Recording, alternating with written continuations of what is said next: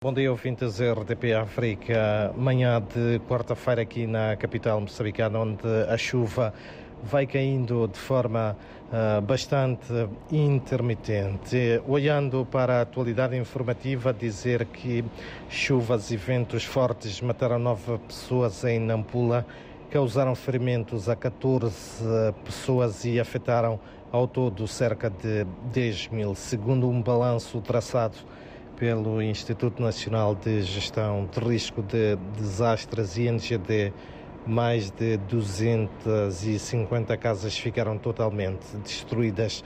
Neste momento, o Instituto Nacional de Gestão de Risco de Desastres, através de seu um, delegado, assegura ter a disponibilidade de 18 toneladas de produtos alimentares diversos para assistir numa primeira fase aos afetados.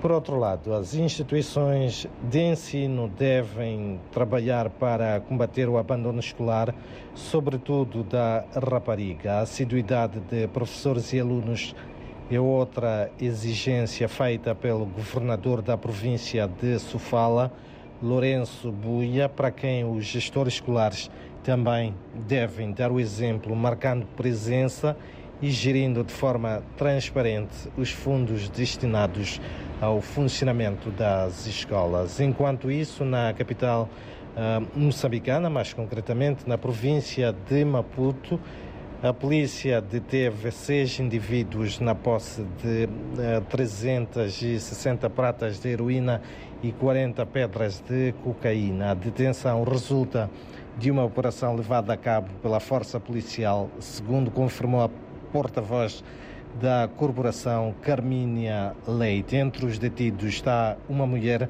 acusada de tentar subornar a polícia. E em outras notas da atualidade informativa, dizer ainda que o Fundo Global de Combate ao SIDA, Tuberculose e Malária lança hoje aqui na cidade de Maputo a terceira subvenção do acordo trilateral entre os governos de Moçambique, África do Sul e o Reino de Eswatini, com vista a mitigar e eliminar a malária a nível da região através do programa Goodbye Malaria. E mesmo para terminar, destacar que o presidente moçambicano procede hoje à abertura do ano judicial 2023 que decorre no Centro Internacional de Conferência Joaquim uh, Chissano, aqui na capital uh, moçambicana, sob o lema 45 anos consolidando o Estado de Direito Democrático. São então estas algumas das notas de destaque para este começo de quarta-feira, em que a temperatura máxima prevista aqui para a capital moçambicana é de 31 graus.